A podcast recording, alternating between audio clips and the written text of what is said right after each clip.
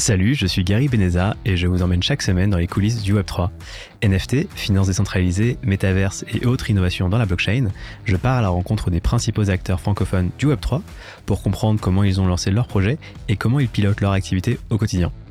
Sans plus attendre, découvrez tout de suite un nouvel invité passionnant qui réinvente le monde d'aujourd'hui grâce au Web3. Et j'en profite au passage, si vous appréciez mon podcast, n'oubliez pas de mettre 5 étoiles ou un avis sur la plateforme que vous utilisez, ça ne prend que quelques secondes et ça fait vraiment plaisir. C'est parti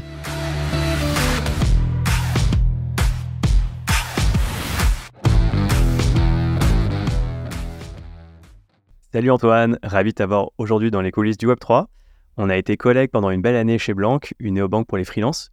Tu es maintenant Head of Compliance chez CoinHouse. Est-ce que tu peux compléter cette présentation en me donnant ton âge, me dire où tu vis et ce que tu as fait avant CoinHouse? Un grand plaisir euh, d'être avec toi aujourd'hui, euh, Gary.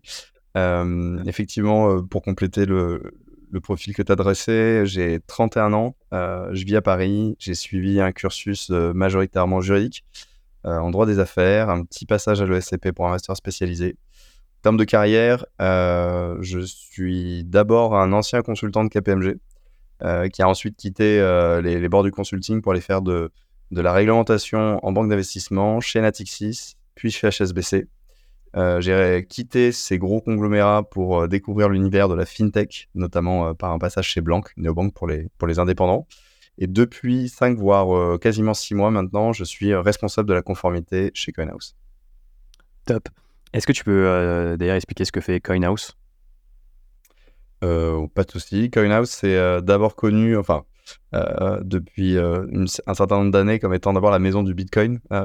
c'est un des pionniers français, on va dire, en matière de services financiers sur, sur crypto. on est la première société, on en parlera certainement après, hein, mais avoir décroché un, un statut régulé qui s'appelle le statut PSAN auprès de l'AMF, concernant des services de vente, d'achat, de conservation aussi de, de crypto. Euh, c'est une plateforme de, de négo euh, depuis euh, toujours, sauf que récemment, on a pris un tournant en termes de sophistication de produits, en proposant des produits d'épargne, des produits d'investissement sur des supports crypto à moyen et long terme. Ok, on reviendra là-dessus effectivement sur le changement, on va dire, pas le changement, mais les nouveaux produits de CoinHouse. Est-ce qu'on peut revenir un peu sur les coulisses de la création de CoinHouse? Je crois que c'est Eric Larchevêque, le fondateur de Ledger, qui a créé CoinHouse au début. Ouais, tout à fait. donc c'est ce qu'on appelle un spin-off de Ledger. alors, pour être honnête, j'ai cinq mois d'ancienneté, donc je suis pas encore tout à fait au courant des, des arcanes secrètes de la boîte. Euh, mais c'est vrai qu'il y a, euh, euh, ce personnage charismatique hein, qui est Eric Larchevêque, qui a fait ensuite confiance d'ailleurs à Nicolas Louvet, qui est maintenant CEO de, de Coinhouse, pour mener en fait à la création, au développement d'un PSAN, donc d'une plateforme de training en crypto française, 100% Frenchy, dans un écosystème qui, bon, on le sait aujourd'hui, est quand même majoritairement tiraillé entre, entre les US et, et, et l'Asie du Sud-Est. Ok. Ouais, juste pour rappel, la maison du Bitcoin, c'est un peu ce lieu physique où on pouvait euh, venir acheter du Bitcoin et où il y avait des grosses files d'attente, je crois, en 2017 pendant le, le gros bull run. Euh, est-ce que euh, tu étais déjà familier du monde du Web3, toi, avant de rejoindre CoinHouse? On, on, va pas dire que je regardais par la, par la porte, on va dire que je regardais plutôt par la fenêtre. j'avais, j'avais un très bon ami qui est maintenant cofondeur de, de Terre Noire, Clément Teki, qui qui avait fait le saut bien avant moi, euh, qui m'en parlait euh, très fréquemment, qui m'expliquait à quel point une révolution était en marche, etc. Donc, euh, je suivais ça à l'occasion de discussions, on va dire, plus ou moins informelles. c'est vraiment lorsque le, cadre juridique au niveau mondial, au niveau français d'abord, a commencé à bouger que ma petite, on va dire, ma petite sonde interne de juriste s'est activée et que j'ai commencé vraiment à me plonger dans, les textes et le, potentiel de, l'écosystème, à la fois d'un point de vue réglementaire, business et, et d'autres prismes. Ok. Euh, je crois d'ailleurs que tu écrivais non, des articles euh, pour des boîtes crypto, non Avant de rejoindre CoinHouse? Ouais, tout à fait. Euh, je publie quelques trucs, pas satiriques, mais avec un, petit humour taquin sur, sur LinkedIn. on m'a sollicité effectivement pour faire des, analyses techniques de, de, ce que pouvait par exemple déclarer la SEC, le FMI ou la BCE sur, sur les cryptos. Ça me, faisait, ça me faisait rire en fait de voir les, les régulateurs qui essayaient de faire rentrer des étoiles dans des ronds et de réutiliser, on va dire, le, cadre actuel de la finance traditionnelle appliqué au monde crypto. Ça, ça marchait, euh, ça marchait pas 9 fois sur 10 et euh, c'était assez, assez marrant. Ok. Bah, parlant de ça, parlons peut-être de la loi MICA, ce serait intéressant d'avoir ton avis. Est-ce que tu pourrais un peu redécrire ce qu'est la loi MICA Donc, c'est une loi, je crois, européenne aujourd'hui hein, qui concerne les crypto-monnaies. Et, et c'est intéressant de voir peut-être comment elle est un peu en décalage, peut-être moins maintenant, mais en tout cas à ses débuts, avec le monde crypto. Mika, c'est effectivement euh, un effort européen. Euh, la France est euh, l'acteur principal qui a poussé un peu cette initiative-là, parce que le, premier régime réglementaire, on va dire, dans le monde entier, hein, il, est, français. Mika, c'est son bébé, on va dire. c'est cet effort des, pays européens d'appliquer un cadre uniforme à, l'ensemble des pays de, de l'Union. Parce qu'aujourd'hui, comme tu, comme tu dois le savoir, une fois que tu es on va dire que les régulateurs ont validé le fait que tu puisses faire du business dans un pays, euh, en Europe, euh, par exemple la France. Dès lors que tu vas vouloir aller en Italie ou en Espagne, ben, ce régime-là ne sera plus valable et il faudra refaire des démarches. MICA, l'idée, c'est euh, une Union européenne, un seul régime pour tous les prestataires de services sur cryptoactifs et tous les émetteurs de jetons. effectivement, le texte part de loin. Il y a eu beaucoup de retournements de situation. La première proposition de la Commission, il me semble qu'elle date de 2020, peut-être de septembre 2020. Euh, il y a une vision, on va dire, euh, très euh, pas archaïque, mais encore une fois, ils se sont beaucoup inspirés de la réglementation des marchés financiers, MIFID 2 pour ceux qui sont des aficionados de, cette partie-là. il y a eu des soubresauts politiques. On se souvient que le Bitcoin a failli être banni de MICA, puisque le, système de, de, proof of work était justement diabolisé parce que les émissions carbone étaient terribles à l'issue de ce protocole-là. Et du coup, c'était hors de question que l'Europe accepte accepte ça. Donc il y a eu des d'ailleurs que Pardon, je, mais je crois d'ailleurs que le, le, vote s'est pas joué à grand chose, non Ça s'est joué à pas grand chose, effectivement, et jusqu'au dernier moment, mais vraiment jusqu'à la dernière seconde possible, euh, l'industrie euh, a, passé, a, fait remonter des messages. Il y a eu un florilège d'analyse euh, par un peu tous les acteurs du système pour essayer de prouver qu'en fait, c'était pas une question en soi et que si on voulait vraiment se poser la question de la consommation énergétique ou de, de l'environnement, il fallait aussi se projeter sur le milieu financier global.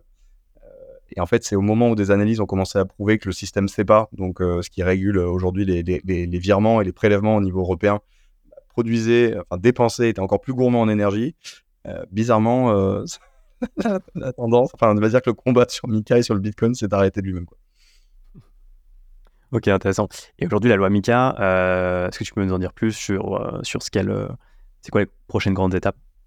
Alors la, prochaine grande étape, là on est vraiment à l'aboutissement des, négociations. Il y a eu un accord politique euh, de mémoire en juin, c'est-à-dire quand le Parlement et le Conseil se sont, euh, au niveau de l'Europe se sont mis d'accord sur une feuille de route. Le texte devrait être euh, voté, si c'est pas à la fin de l'année, ce sera forcément voilà, début janvier, je pense, dans sa version finale.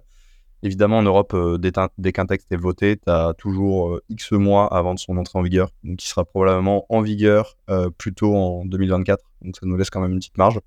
Euh, ça va, euh, si je te le fais en, trois mots, ça va réglementer euh, les émetteurs, donc les, acteurs qui font des ICO, les émetteurs de, jetons, avec l'obligation par exemple de, produire un white paper, un document qui explique le projet, qui parle un peu de la team, des aspects de sécurité, de la tokenomics, etc. Et ensuite, ça va fortement réglementer les acteurs comme CoinHouse, donc des acteurs PSAN, on en, on en parlera peut-être un petit peu après, en leur imposant toute une série d'obligations. Ça va euh, ça va du KYC, donc euh, tout ce qui est lutte anti-blanchiment, à des obligations de protection de la clientèle, euh, donner des informations fiables, non trompeuses à tes clients lorsque tu parles des cryptos. ça va aussi sur un versant assez nouveau, c'est la réglementation des stablecoins. pareil, on, pourra en parler par ailleurs, mais il y a une question de souveraineté lorsque Circle émet un stablecoin indexé à l'euro. et enfin, des questions d'abus de marché. Ça, ça a plus fait l'actualité dernièrement, notamment côté OpenSea. Euh, pour euh, justement euh, sanctionner les, personnes qui, à l'intérieur de ces acteurs réguliers, en profitent en utilisant des informations, on va dire, privilégiées en interne pour un peu spiler sur, sur des NFT ou sur des cryptos avant que ça sorte et ensuite se, mettre bien quand les, les, cours montent. Voilà. En gros, on parle de délit d'initié par des gens en interne. Tout à fait. Toi, comment tu l'aperçois d'ailleurs, la loi MICA, de manière générale chez CoinHouse, comment vous la percevez Est-ce que vous la percevez d'un bon Puisque ça permet d'apporter ça permet d'apporter au secteur vraiment un cadre ou euh, c'est un cadre qui est peut-être un peu trop euh, contraignant? La, position de CoinHouse, a toujours été d'être euh, pas le bon élève sur l'aspect réglementaire, mais en tout cas un acteur de référence. On sait que le, sérieux réglementaire, c'est la, la seule solution pour que pour que le secteur crypto en général passe au next level et que des, que des vrais acteurs, que des vrais clients pardon, institutionnels et, du CAC 40 s'intéressent à notre business. Sinon, je pense qu'on restera éternellement une petite monnaie de singe que s'échangent des particuliers entre eux. Euh, donc Mika, ça va vraiment asseoir cette légitimité pour les acteurs qui, sont agréés au titre de ce, de, ce, règlement. On est passé euh, en France, enfin ça fait depuis 2019, depuis la loi Pacte, que le régime euh, PSAN existe. On, peut en parler, mais dans le régime PSAN, tu as, deux niveaux d'exigence. Tu as le niveau 1, c'est-à-dire l'enregistrement et l'ensemble des, acteurs français sont simplement enregistrés. Le niveau 2 du PSAN, c'est l'agrément. Et en fait, quand tu fais un, comparatif entre cet agrément-là et Mika, c'est quasiment la même chose. Euh, voilà, et donc euh, CoinHouse a décidé d'aller décrocher cet agrément. On est les premiers à travailler dessus et je pense qu'on sera les premiers à le décrocher. Euh, mais en tout cas, c'est une marche qui est indispensable pour aller chercher l'agrément MICA. L'idée, c'est d'uniformiser la réglementation en Europe et de faire, on va dire, un petit peu pression, en tout cas bloc uni, par rapport aux autres réglementations extraterritoriales comme celle comme celle des States. Ça n'a pas dû te manquer euh, en termes de news. Tu as dû voir ça passer. Les, les, la SEC a essayé de s'approprier euh, une affaire sur, sur blockchain, sur la blockchain Ethereum, en décrétant que comme les nœuds de validation étaient majoritairement situés aux US, le droit américain était euh, applicable à l'ensemble des transactions sur la blockchain Ethereum. Bon. Voilà, donc c'est clairement une réponse européenne à ce type de tentative d'assujettissement américain. Ok. Et aujourd'hui, vous, CoinHouse, est-ce que vous, collaborer entre guillemets avec le gouvernement, vous avez des interactions avec le, gouvernement, euh, que ce soit pour la loi MICA, euh, peut-être par le passé pour la mise en place de la, du PSAN. Est-ce que vous avez euh, des contacts ou c'est vraiment le gouvernement qui fait ses règles de son côté? Alors, le MICA, c'est un, un, mouvement européen. Comment ça fonctionne En fait, tu as effectivement la, commission qui fournit d'abord un draft. Ensuite, ça part en, en navette, on va dire, parlementaire entre le Conseil et le Parlement. Pendant ce temps, effectivement, tu as vraiment un relais qui est fait au niveau de chacun des pays. Euh, souvent, tu as les régulateurs eux-mêmes qui, concertent et euh, qui euh, ouvrent des consultations publiques à l'égard de, l'industrie. L'AMF a été très active sur ça. La Direction générale du Trésor, qui était vraiment l'organe en, France qui, menait les négociations pour le compte de la France, a été très attentive aux appels des, PSAN français. Euh, Coinhouse, on est euh, membre fondateur d'une association euh, qui commence à être connue, qui s'appelle l'ADAN, ADNN, et qui milite en faveur des intérêts du, milieu crypto. donc via ce canal-là, on a eu un lien quasi direct avec les équipes de, négociation de la direction générale du Trésor et on a pu donner nos avis sur l'ensemble des propositions qui étaient, qui étaient formulées. Donc oui, clairement, c'est c'est pas du tout quelque chose qui est fait caché euh, derrière le manteau euh, par des régulateurs qui ne euh, sont pas au courant de ce qui se passe vraiment sur le terrain. Ok, ouais, donc ça se fait en bonne intelligence. je te propose un peu de passer coulisses de la stratégie de, de CoinHouse. Aujourd'hui, c'est quoi le, la vision de CoinHouse? C'est vrai que ça a commencé donc par la maison du Bitcoin qui était un point de vente physique pour vendre des Bitcoins. C'est devenu ensuite une, corrige-moi si je me trompe, une, ouais, une, un exchange en ligne pour acheter et vendre des crypto-actifs. Euh, et aujourd'hui, tu parlais d'épargne. Est-ce que tu peux un peu parler des différents euh, ouais, services et produits de CoinHouse aujourd'hui? Ouais, bien sûr. Euh, la stratégie, alors bon, évidemment, on discute, je suis compliance officer, donc évidemment, je suis pas, suis pas le grand chef d'orchestre de la stratégie de, l'entreprise, mais, mais de ce que je comprends et de, de la vision qu'on partage nous en interne. L'idée, c'est de se rapprocher d'un modèle dit de wholesale banking, donc en fait, c'est de la banque universelle appliquée à la crypto. Euh, le constat, c'est qu'aujourd'hui, tu as, des acteurs spécialisés euh, sur la partie exchange. Euh, je cite pas forcément les plus connus, mais euh, tu as, Bitpanda et Bitstamp qui font ça très bien. Euh, tu as des services crypto très spécifiques comme Aave, comme Compound, etc. Quand tu cherches du rendement, tu as du custody comme Ledger. Hein. tu as du paiement avec les, enfin, toute la partie stablecoin offre des palettes quasiment infinies sur le, sur le milieu du, paiement crypto as payment. CoinHouse, la décision, c'est de se mettre un peu à la croisée de tout ça et de proposer euh, l'ensemble des services que tu peux trouver dans une banque universelle. Tu vas chez HSBC, euh, euh, typiquement, bah, tu vas pouvoir à la fois ouvrir un compte, il va être dépositaire de tes actions, de ton PEA, tu vas pouvoir agir en bourse, etc. Donc, ce qu'on veut proposer, c'est dépasser ce cadre purement de plateforme de, trading et de fournir à des clients bah, des services que tu vas trouver en banque tradie. Tu as un vrai service client en France, par exemple. Tu vas avoir des sales qui sont des experts du marché, qui peuvent te prendre au téléphone pour te, conseiller par rapport à ton portefeuille. Et on offre ensuite toute une panoplie de produits d'épargne. on connaît le livret A, on connaît, avec toutes ses limites, on connaît l'assurance vie que ta mère t'a ouvert quand tu avais deux ans, etc., etc. Nous, l'idée, c'est de répliquer un peu ces produits-là avec une gestion du risque. Et ce qui va permettre à des gens qui n'y connaissent absolument rien dans le milieu crypto de faire leur premier pas en étant assurés de ne pas tout perdre le lendemain parce qu'il y a eu un crypto crash et que, en fait, leur argent, ils l'ont mis sur un shitcoin dont ils avaient pas ou peu d'infos. Voilà. Ok, très clair. En fait, euh, ouais, c'est une sorte de néobanque euh, crypto. Bon, tu, ouais, tu, tu, tu, connais, alors pour être passé par Blanc, euh, tu, dois, tu dois savoir que les discussions sont plutôt touchy sur le, sur le mot banque hein, et néobanque. Voilà, donc il y a le, monopole des établissements de crédit. voilà, j'ai marché sur cette demande-là parce que je sais que potentiellement le régulateur, j'imagine, j'espère d'ailleurs, écoutera ton, ton podcast. mais du fait de, de notre statut, on, on, ne peut pas se prétendre euh, ni néobanque euh, ni banque. Mais en tout cas, effectivement, euh, ce qu'on veut, c'est être ce pont entre finance tradi et milieu crypto en reprenant les codes de l'un pour alimenter pour alimenter l'autre. Ok, ouais, c'est, je comprends tout à fait. Et aujourd'hui, j'ai vu que bon, CoinHouse se porte très bien, que vous avez levé, levé 22 millions d'euros en juin. est-ce que le bear market a eu un impact sur l'activité de CoinHouse ou, ou c'est un bear market qui est différent à celui précédent? Euh, alors, moi, c'est mon premier bear market. en, toute, en toute humilité. Euh, faut pas se mentir, les, la levée euh, en juin, avec euh, notamment le, le, support de, de Odo BHF, c'est clairement un coussin qui, qui rend les nuits plus paisibles hein, en l'état du marché. on a des, experts en interne qui travaillent chez nous depuis la, maison du Bitcoin. Donc, en fait, ils ont un historique sur le marché Bitcoin qui est suffisamment, on va dire, vaste pour savoir que bah, les turbulences, il y en a souvent, euh, des crises, il y en a souvent, et qu'en fait, euh, le marché tourne et retourne, et il n'y a pas de, euh, il a pas de malédiction, c'est cyclique, et il faut savoir en jouer, il faut savoir le comprendre. le Bitcoin est quand même stable à 20K euros depuis déjà un petit moment, alors que la crise est mondiale sur tous les stock exchanges. Donc, tu peux y voir aussi une forme de stabilité, un tour de force. voilà, donc moi, enfin de mon côté, le marché baissier, je ne le perçois pas comme une menace. Euh, je suis avant tout compliance officer, donc euh, euh, je, build des process de conformité efficaces, tu vois. Donc, si le marché est à tonne, si le marché est flat, ça me va très bien, parce que qu'est-ce que ça veut dire? Ça veut dire qu'il y a moins de tâches opérationnelles au quotidien, il y a peut-être moins de fraude, hein, du coup, parce qu'il y a moins de volatilité, il y a moins de possibilités d'arnaque. Donc tout ça, c'est aussi l'occasion pour nous en interne de renforcer nos procédures, d'écrire de nouveaux process, de raffermir les relations avec le régulateur, etc. Ok. Euh, tu parlais justement ouais, d'onboarding, de, de, de, clients. Aujourd'hui, vos clients, c'est plutôt des particuliers, des entreprises ou les deux? Les deux.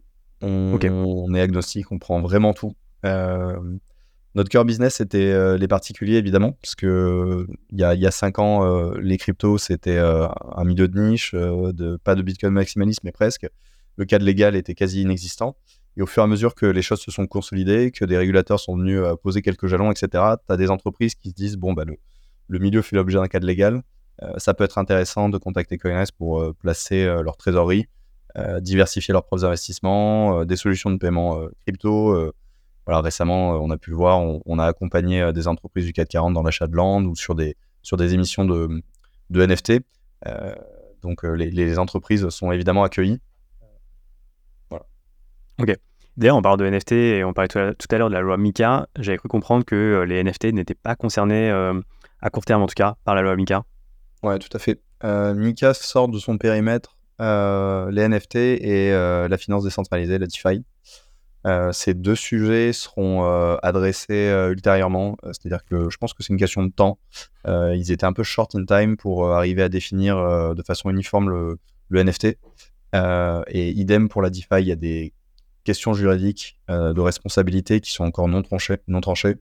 C'est-à-dire qu'aujourd'hui, on est incapable de dire s'il y a un problème, euh, chez qui tu vas toquer pour aller euh, te plaindre ou réclamer de l'argent lorsqu'un protocole DeFi s'effondre.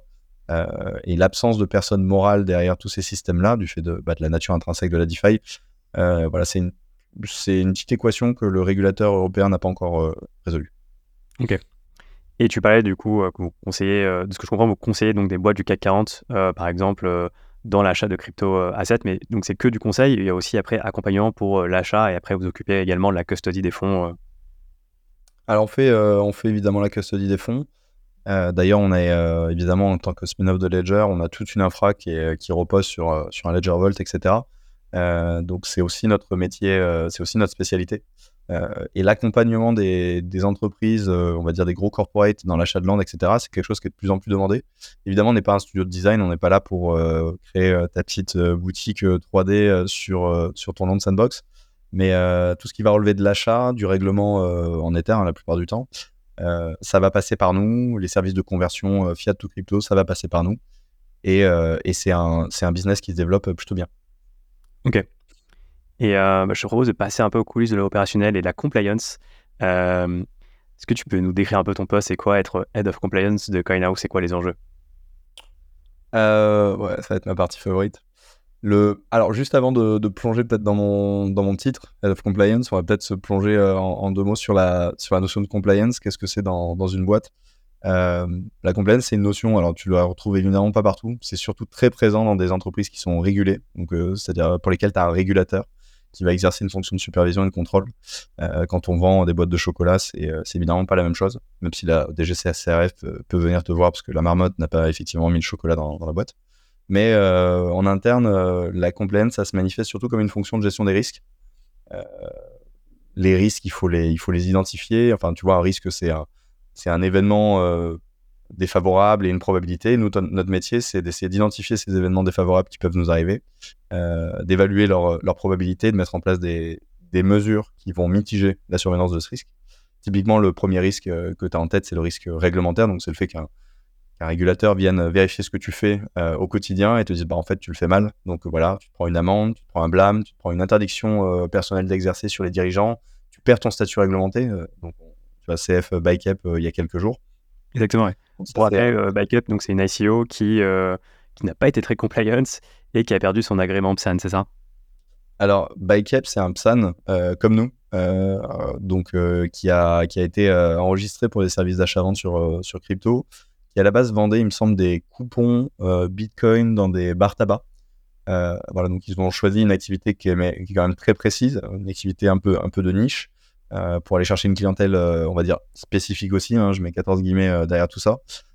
évidemment, c'est la gestion du risque pour ce type d'activité est beaucoup plus forte que nous, parce que c'est des clients qui peuvent payer en cash, par exemple. voilà, donc je sais qu'ils ont, ils ont passé un audit assez long. Et à l'issue de cet audit, des, l'AMF et la CPR ont relevé trop de carences pour permettre à la boîte de continuer d'exercer leur activité. Ils se sont fait radier. C'est le premier PSAN radié français c'est quand même un signal euh, au niveau du marché. Euh.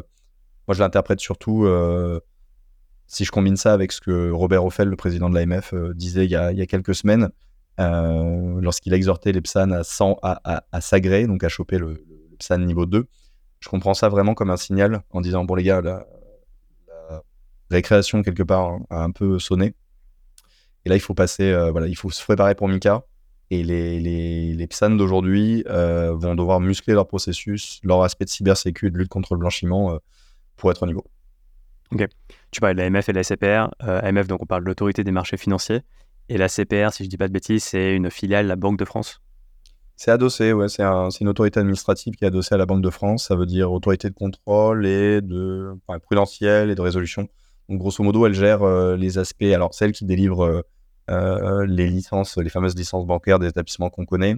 Elle gère la partie euh, LCBFT, donc lutte contre le blanchiment et le financement du terrorisme. Euh, donc elle est, elle, est, elle est incontournable dans, ce, dans le milieu de la crypto et c'est effectivement ces, ces deux entités qui font la pluie le beau temps sur la partie réglementaire en France. Ok. Est-ce que tu trouves justement que ces deux entités, elles sont plus répressives, j'ai envie de dire, entre, contre le monde des cryptos que contre d'autres euh, fintech euh, non, si tu fais un panorama des dernières décisions de sanctions, elles tapent euh, un peu partout de manière égalitaire, on va dire. Une certaine équité. elles sont dans l'accompagnement, je trouve, pour les acteurs crypto français. clairement, tu as des acteurs aujourd'hui, quand tu consultes la liste des PSAN enregistrés auprès de l'AMF, qui peuvent paraître un peu surnaturels ou sortis du chapeau. Le fait qu'ils aient été enregistrés et qu'ils peuvent agir au, quotidien, ça prouve qu'il y a, y a cette, euh, pas de tolérance, mais en tout cas cette volonté d'accompagner des projets un peu nouveaux. Euh, donc non, je trouve que leur attitude est, bonne. Et ça n'a rien à voir, de toute façon, dans tous les cas, c'est sans commune mesure avec les régulateurs anglais ou américains pour lesquels les, sanctions à chaque fois sont, ne sont vraiment pas dans, le, dans la même cour. les montants sont démultipliés, ça n'a rien à voir. Ok. Et concrètement, d'ailleurs, être PSAN au quotidien, c'est quoi, entre guillemets, les, les, contraintes J'imagine qu'il y a plein de documents pour être compliant avec cette loi-là. Qu'est-ce qu'il faut faire pour être dans les clous? PSAN, alors pour, pour, pour, être au clair sur le PSAN, je disais tout à l'heure, il y a deux niveaux au PSAN. Hein. il y a le PSAN niveau 1 et le PSAN niveau 2. Euh, le PSAN niveau 1, donc euh, l'ensemble des acteurs euh, d'aujourd'hui, tu as deux obligations principales à remplir. La première, c'est la lutte contre le blanchiment et le financement du terrorisme. Donc, c'est le fait d'identifier ton client, lui faire un, KYC, un Know Your Customer, c'est-à-dire de collecter sa pièce d'identité, de vérifier qu'elle est authentique, de collecter quelques infos sur son patrimoine, ses revenus mensuels, etc afin de surveiller ensuite ses flux. Tu dois être capable de dire, bah, en fait, c'est tout à fait normal, ce client euh, rentre tant de milliers euh, par mois et puis en sortant, euh, c'est cohérent. et si en fait tu détectes des patterns étranges, si tu détectes des flux anormaux, etc., tu es tenu, c'est une obligation légale, d'effectuer ce qu'on appelle une déclaration de soupçon auprès de TRACFIN, qui est une cellule de renseignement financier du, gouvernement, et qui va ensuite éventuellement mener une investigation ça, c'est la première partie. La deuxième, euh, c'est de faire passer ta direction dans une petite moulinette qui s'appelle le proper and fit. C'est-à-dire que tu dois euh, prouver que la direction de ta boîte est, euh, on va dire, intègre, de bonne réputation et suffisamment compétente, en tout cas, pour, pour, pour diriger ton entreprise. Et c'est quelque chose que surveillent scrupuleusement les autorités. Ok. Et vous, quand vous avez eu l'Obsan, d'ailleurs, est-ce que ça a eu un impact sur le business, que ce soit négatif ou positif? Euh, alors, j'étais pas là, c'était en 2020. Je peux pas te dire. Je pense que, je pense que c'était euh, fortement recherché par, euh, par Coinhouse. Évidemment, au moment de Tepsan, tu as cette obligation de KYC qui démarre dès le premier euro. Donc, tu es obligé d'identifier ton client et de demander son ID dès le premier euro.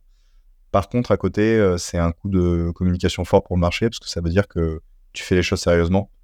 Donc, les, les, deux en un, je pense que voilà, c'était accepté en tout cas en termes d'impact. Ok.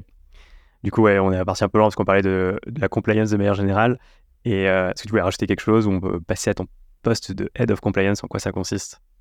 Euh, non, c'était à peu près tout. Peut-être dire un, mot sur, euh, sur une équipe, sur l'équipe compliance chez, chez Coinhouse avant de parler du poste de head of. Mais une équipe conformité, nous, on a une vision assez large et complète.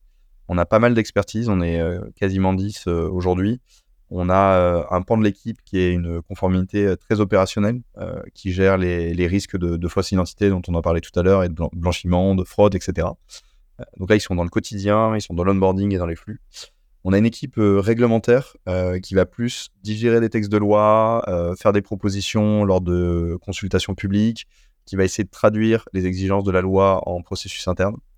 On a aussi une juriste qui va évidemment gérer les risques de litige et le contrôle interne, qui est euh, une fonction euh, que peu de PSAN euh, ont aujourd'hui, ou alors ils il source, et qui revient en fait à, mandater une personne très indépendante qui va venir vérifier qu'en fait le, taf est fait, c'est-à-dire que les gens font leur métier selon des procédures qu'ils ont écrites en amont et qui respectent ce qu'il y a décrit. Voilà.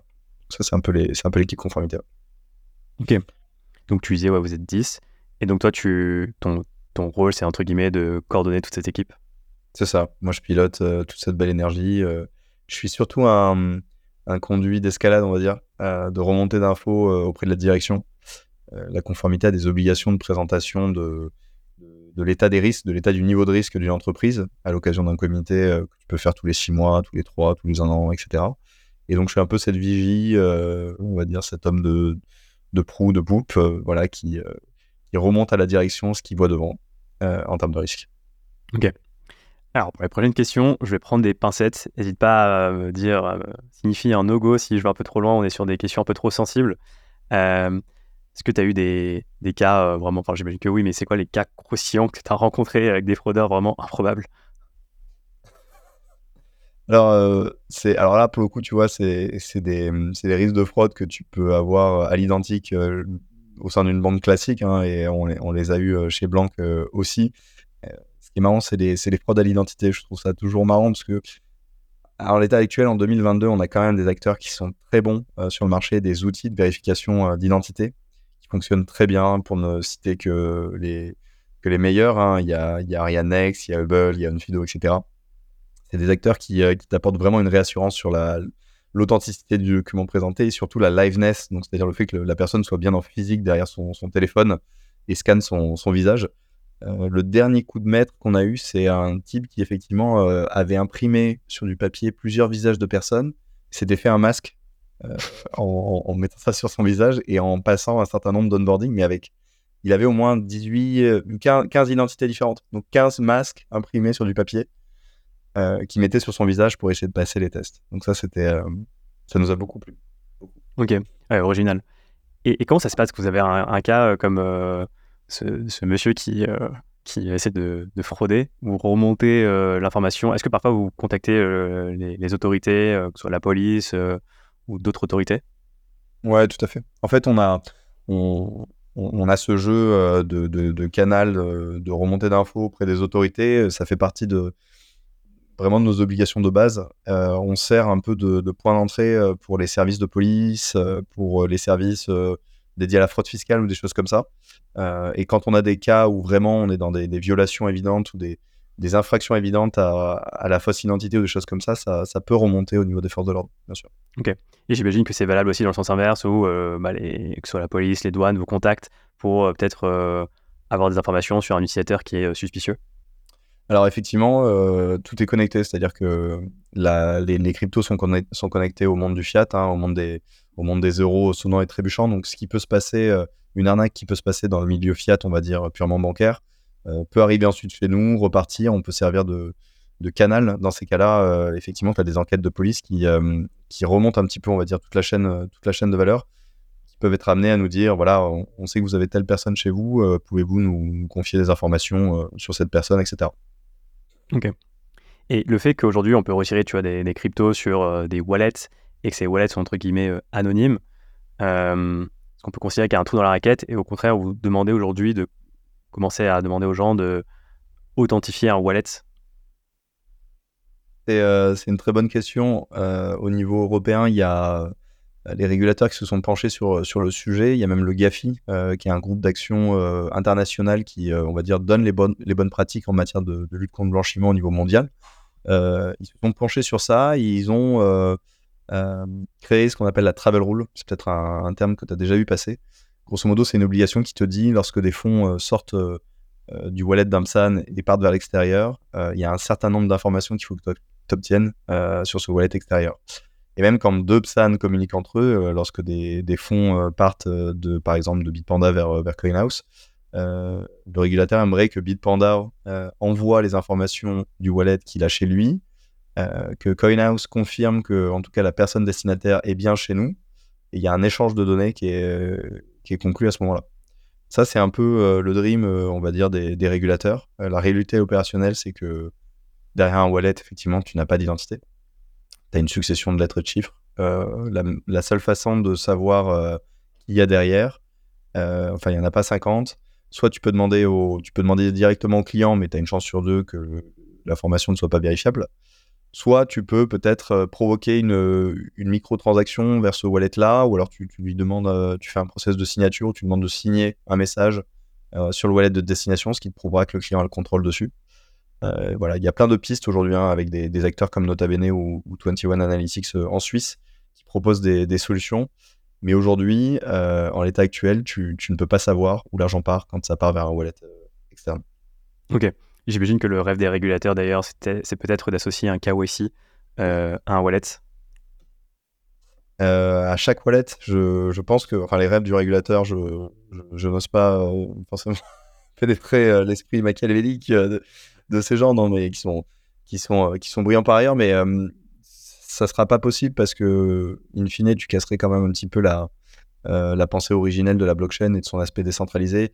Il y a toujours ce combat, de toute façon, entre la, la privacy qu'offre la blockchain et cette volonté d'assujettissement euh, des régulateurs sur la transparence totale.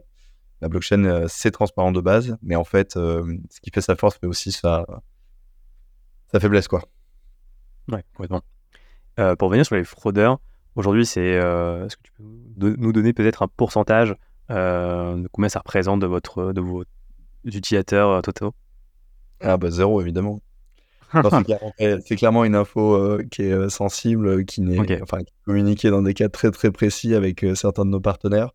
D'accord. nous, l'objectif de la conformité, il est clair, c'est de le réduire au maximum, sans non plus fermer totalement le robinet de l'acquisition des clients, parce que tu sais bien qu'on est un peu schizophrène euh, au sein de la compliance. On est une équipe qui challenge les opérationnels. On est une équipe qui peut mettre euh, des barrières euh, dans les roues des process d'onboarding, etc. Mais c'est important qu'on reste client oriented et et, qu'on s'assure que hum, voilà, on, ne ferme pas totalement le robinet d'acquisition lorsqu'on demande à ce que le KYC fasse l'objet d'un renforcement X ou Y. Ok. Et par rapport à cette compliance aujourd'hui avec au niveau de la compliance des fraudeurs, c'est quoi en gros les prochains, enfin les défis actuels et défis à venir? Euh, les, Alors sur quoi? Sur la partie fraude ou sur la partie euh Sur la partie fraude, ouais. Ouais, sur la partie fraude et compliance. Le, en fait, le, le, on va dire les, les enjeux techniques euh, liés à la blockchain sont tellement différents. L'infrastructure d'ailleurs est tellement différente du milieu bancaire traditionnel, du milieu SEPA, du milieu SWIFT, etc. qu'il y a déjà un un gros travail pour faire émerger des, outils euh, utilisés par tous concernant l'analyse de chaîne. Euh, on a vu récemment d'ailleurs des cas de, régulateurs ou alors de même de, policiers qui arrivaient à remonter jusqu'à 50 transactions sur une blockchain pour arriver à trouver des types qui avaient commis une infraction euh, il, y a, il y a X années de ça. Tout est disponible sur la blockchain, encore faut-il avoir un outil qui te permet de, détricoter tout ça, sinon tu passes une vie.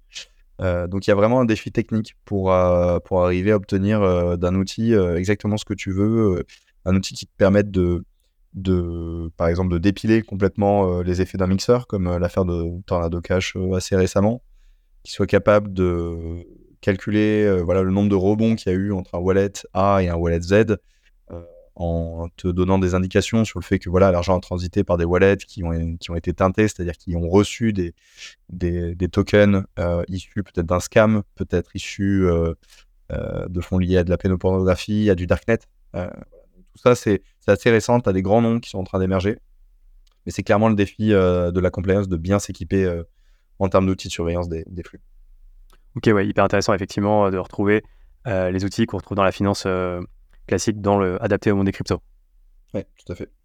Ok. Euh, c'est quoi aujourd'hui ta journée type de Antoine, Head of Compliance euh, chez CoinHouse? Euh, La journée type. je vais peut-être pas utiliser le fameux gimmick du j'ai pas de journée type, mais je peux te lister. je peux te lister certains sujets qui me tombent dessus de, mon matin à l'appel. voilà, et après on fait une, on fait un gros sac, une grosse marmite. Mais grosso modo, ça peut être bah, l'analyse d'une sanction qui vient de tomber la veille, typiquement Bicep, euh, très récemment. Euh, c'est plutôt une radiation, mais voilà, euh, tout type de, sanctions au niveau international. on a le Kentucky, d'ailleurs, qui, il y, a, quelques, il y a quelques jours, vient de sanctionner Nexo pour justement proposer aux, habitants du Kentucky des, produits qui sont quasiment associés à, la, réglementation sur les securities aux US un certain nombre de, défauts de leur part, etc. Donc ça, c'est très intéressant pour nous. On en tire des enseignements et ça nous permet d'alimenter notre façon de faire du, alors pas du lobbying, on va dire de représenter nos intérêts euh, auprès des régulateurs.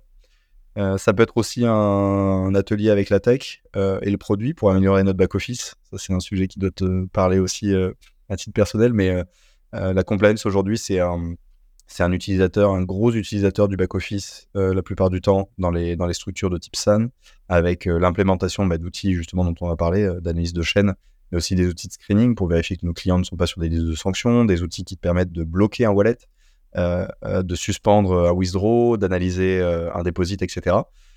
Donc, ça peut être ce travail-là, ça peut être une revue des processus d'onboarding, hein, puisque l'onboarding, il, procède essentiellement de la réglementation sur le KYC. Donc à quel moment, comment tu analyses la carte d'identité, qu'est-ce que tu demandes comme document quand il s'agit d'une société, est-ce que tu demandes un cabis, est-ce que tu demandes ci et ça, etc. Ça peut être des échanges avec les régulateurs. On a très souvent, euh, côté CoinHouse, des, des meetings avec eux pour euh, soit faire un peu de pédagogie en leur expliquant certains principes de, la DeFi pour qu'ils aient, aient un peu des billes euh, pour ensuite aller argumenter ça auprès de l'ESMA et à des niveaux un peu plus européens. Euh, ou alors tout simplement pour leur décrire notre dispositif. Euh, ils sont très preneurs pour euh, savoir ce qui se passe un petit peu en interne. Tu peux avoir des, meetings avec les équipes legal d'un gros corporate qui souhaite bah, acheter un land, par exemple, dans Sandbox, qui souhaite émettre des NFT comme Guerlain avec ses cryptobies. Hein, on, était, on était derrière. ça peut être des réunions aussi en interne au, sein de l'équipe où tu, tu discutes des procédures en interne, des contrôles, des incidents qui ont pu arriver, etc. et qu'il faut remonter à la direction. Donc voilà, pas de journée type, c'est tu prends un peu tout ça et tu jettes une poignée chaque jour. c'est pondéré différemment, mais tu trouves de tout. Ok, donc pas mal d'actions différentes. pour venir sur le use case Guerlain, quand tu parles justement de cette finalement, de l'achat de, terrain ou de NFT, donc l'achat de terrain dans, dans The Sandbox, c'est vraiment, vous les conseillez en fait finalement sur une partie compliance, c'est ça? Alors, il va y avoir euh, une discussion juridique euh, aussi, puisque quand tu achètes un land, il y a plein de questions qui peuvent euh, surgir. tu as l'impression d'acheter de l'immobilier, évidemment, tu n'achètes pas de l'immobilier, hein, tu achètes des pixels. mais ça peut être marrant parce que du coup, tu fais, des, tu, fais des, tu fais des ponts, des parallèles. Tu te dis, oui, mais alors, voilà, moi, un terrain, quand je l'achète, je vais voir le notaire, je m'assure que le bien n'est grevé par aucun nantissement, aucune hypothèque, etc. Est-ce que vous pouvez me confirmer euh, que ce terrain sur Sandbox euh, n'est grevé d'aucune hypothèque euh, Voilà, il y, a vraiment des questions juridiques sur la notion de propriété dans un milieu métaversien qui se pose actuellement et dont on trouve déjà les prémices lors de l'achat voilà, d'un carré de 3 par 3 sur Sandbox. Ouais, c'est excellent.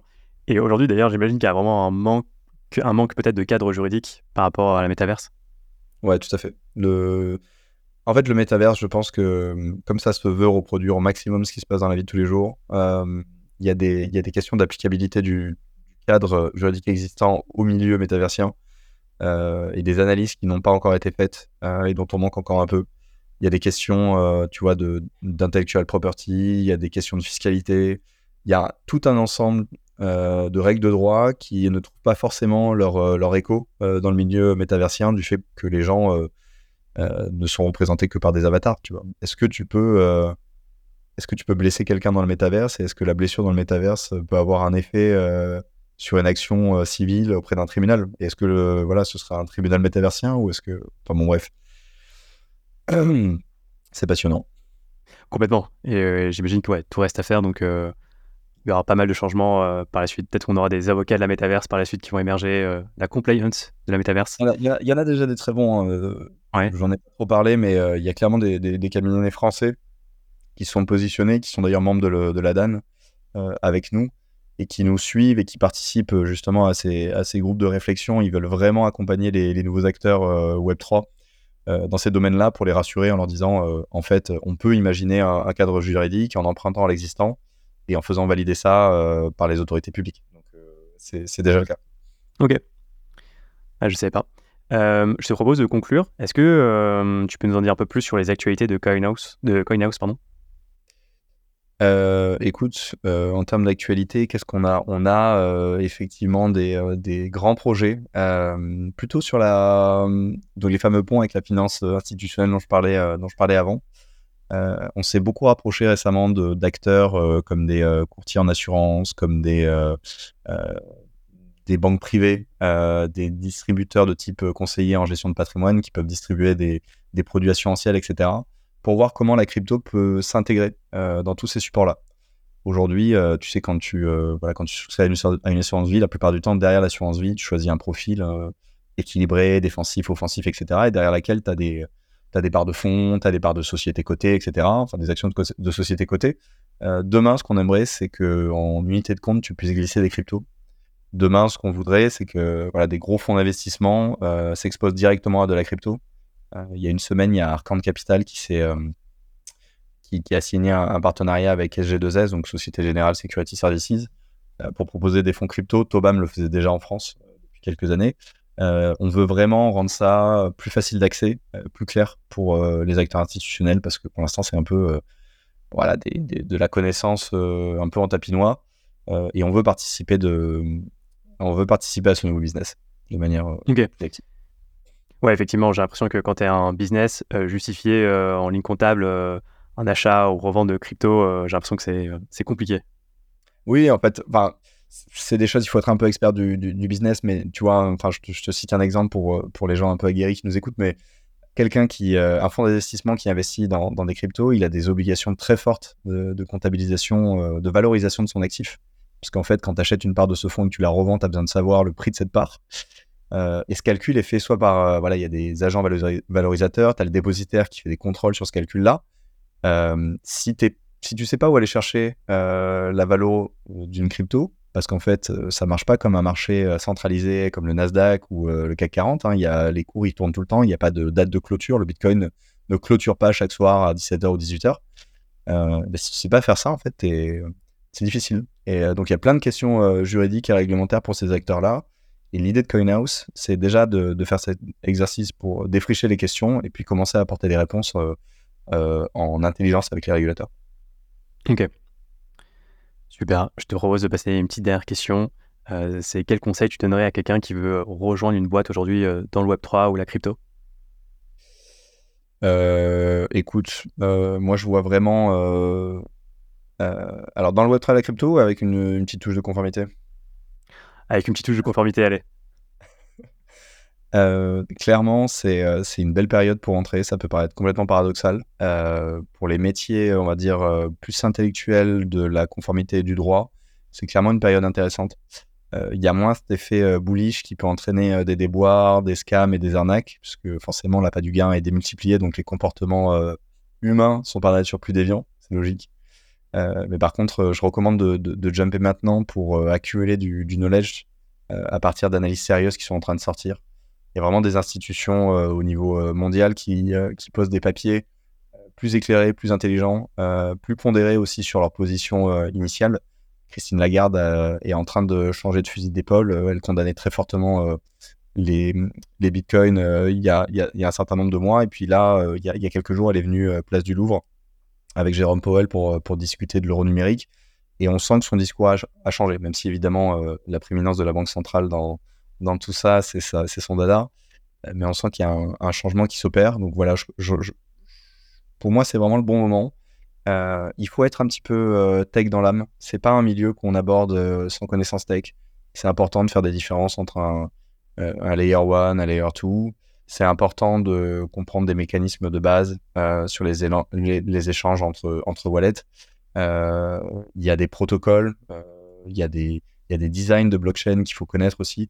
Euh, tout ça, ça te permet en fait d'aborder euh, plus sereinement la, partie juridique. Euh, si tu n'as pas ces outils-là et cette connaissance, tu seras, tu seras pas bon dans ton métier de compliance officer. Ok, c'est un super conseil. Top. Merci beaucoup Antoine pour ce beau moment. Bah, de même, c'était partagé. À très vite.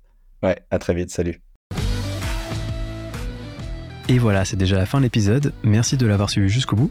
J'espère qu'il vous a plu. Dans tous les cas, je suis preneur de vos feedbacks. N'hésitez pas à me faire des retours sur LinkedIn ou par mail. Mon adresse est dans la description de l'épisode.